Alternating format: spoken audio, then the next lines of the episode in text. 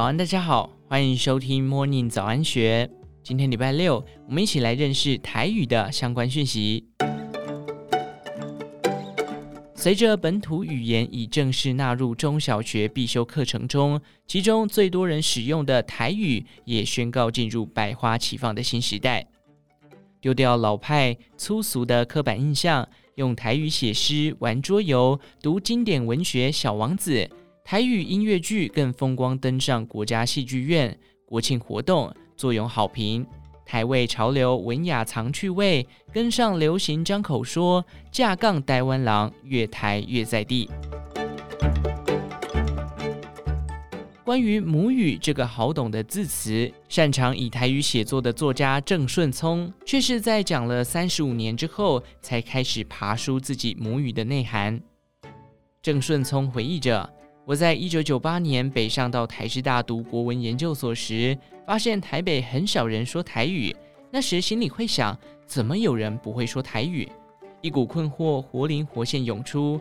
虽然是到了台北才意识到台语的不普及，其实出身自台语家庭的郑顺聪，也曾经因为在求学就职后多使用华语交谈，而碰到母语越说越不流畅的窘境。十二年前，大女儿开始学说话。郑顺聪与太太决定要和孩子讲台语，禁锢在心里的台语魂终得释放。母语的复兴从下一代的种子育苗浇灌。他说，教孩子的过程中，才发现自己很多台语不会讲，觉得不足。他先从不懂的词句开始正音做研究，编纂同义字词典，建立庞大的资料库。从一份维护母语文化的初心起头，范围逐步扩大。后来，他制作台语广播，用台语写书，出版台语学习工具书，甚至从电视节目、剧团到各类出版品，都有他协助担任台语顾问审定的身影。以台文书写与用惯的华语毕竟不同，台语是自然语，台文比较文雅，是学术研究用的词。他花了两三年时间练习，下笔才终于顺畅。书写短篇诗集得逐字用台文找意境，华语用潇洒形容洒脱不羁，台文则写成飘派，意境更好。内心感受到难过，但是台文讲干扣，读起来声音感觉都显得更到位。审定翻译书籍是推广的另一项工作，全球翻译超过三百种语言的小王子，三年前开卖台湾版，至今已卖近万本。打破台语文出版品的销售记录。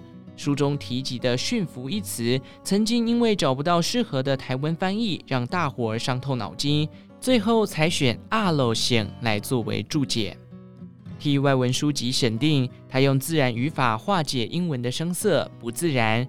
郑顺聪说：“对台语有足够认识和语言能力之后，要去探索新世界，借由翻译拆解转译。”原本没有的字词就要创造新的，否则很多东西我们都不会说。丢出台语关键字做搜寻，相关的散文、小说、诗集、漫画、绘本，甚至桌游、学习 APP、文创品百花齐放。以前讲台语担心被笑落伍，新一代台湾人有台语意念，可以用它来赚钱、找工作，变成了一种展现身份以及能力的象征。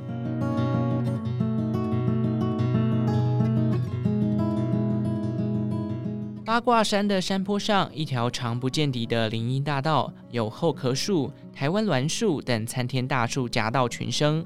路过的旅客拿起手机，一扫树旁的 QR code，轻量音频出声。这里的每棵树都有真人发音介绍，全程台语解说。大树间，数句台语俚语悬空高挂：三年一轮，好派轿轮，千金买厝。满金杯醋逼，不仅全写上注释，更整句附上易读的罗马拼音。这个地处彰化市的台语文创意园区是台湾唯一的台语文园区。园内八个馆别主题都和台语有关之余，游客能用大型触控荧幕抢答，玩放大版的大富翁游戏，卡关就得接受挑战，甚至在室内搭起戏棚，摆出布袋戏戏偶。台语音乐最接地气，黑胶唱片和点唱机整齐罗列，图书馆藏书之丰富，连老师都来苦读研究。若是小孩子想看绘本、玩童玩，还有志工一旁帮忙看顾。不好意思赚你钱，所以不卖周边或咖啡。不仅各馆免费参观，平日、假日甚至还会举办插花、歌曲教唱、电影赏析等工作坊，参加一样不用掏钱。财团法人关怀文教基金会董事长周清玉是园区成立的推手。他说：“台湾人对自己土地的事物需要建立基本。过去因为国语政策，很多方言受到压迫，年轻一辈对母语都不熟悉。经过长期努力，如今客家有三十多座文化园区，原住民有四十多座，但是最多人说的台语却没人关心。”全程跟着导览的志工翁明德，本身是汽车零配件公司老板；另一位志工洪银池为企业主管退休。他们常入园当帮手。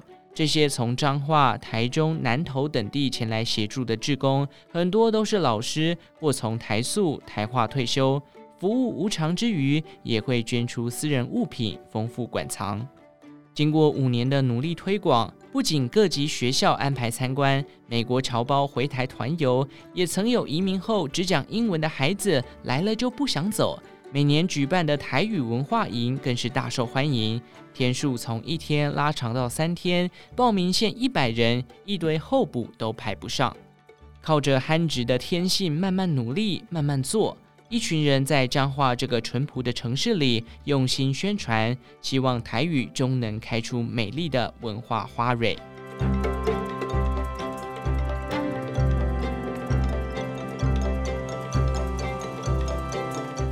一位是失意的台语名编剧，一位是立志演戏的女演员。当怀着雄心壮志的两人准备施展拳脚之际，却遇上政府推行国语片运动。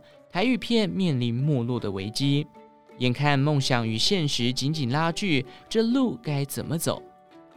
这是台语音乐剧《台湾有个好莱坞》的剧情，改编自电影《阿嬷的梦中情人》。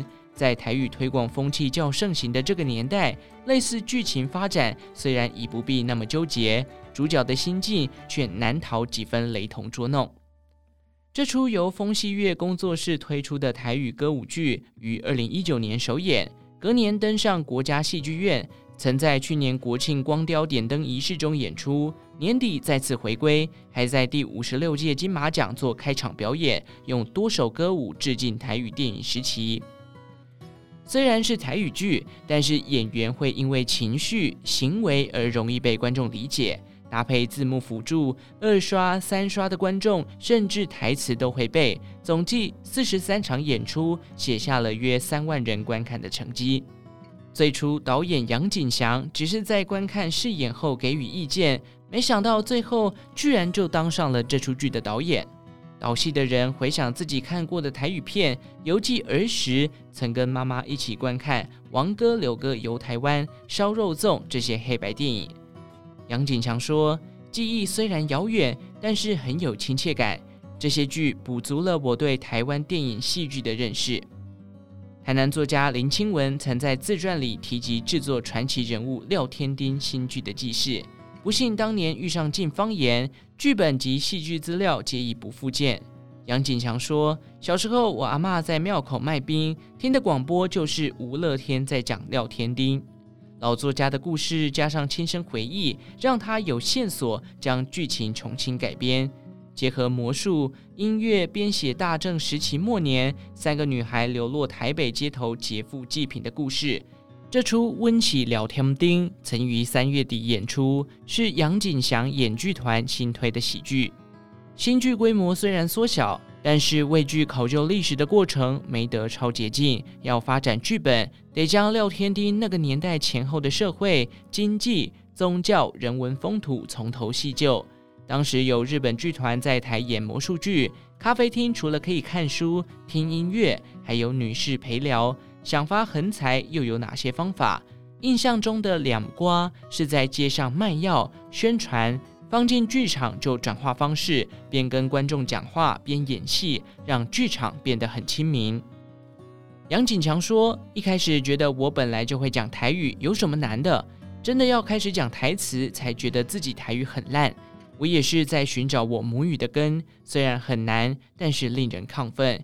这些我没活过的年代，原来可以那么摩登，发生过这么精彩的故事。除了音调是最大难题，小众剧场观看的门槛如果太高，会导致观众害怕。而过去觉得怂的台语潮流化后，他试图用精致、充满惊喜的方式讲乡野传奇。拿魔术、旋转舞台搭配歌曲，做出更接近现代的娱乐效果。在这个台语革命仍在进行的时代，杨景祥甘做火苗，引为传播。他说：“剧场力量很微弱，我们只是走在这个路上，留下脚印跟步伐，不会特别说是做了什么伟大的事。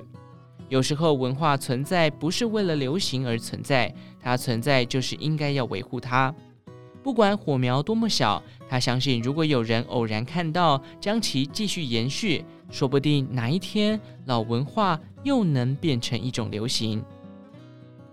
以上内容出自《金周刊》一三七七期，详细内容欢迎参考资讯栏下方的文章连接。最后，祝福您有个美好的一天，我们下次再见。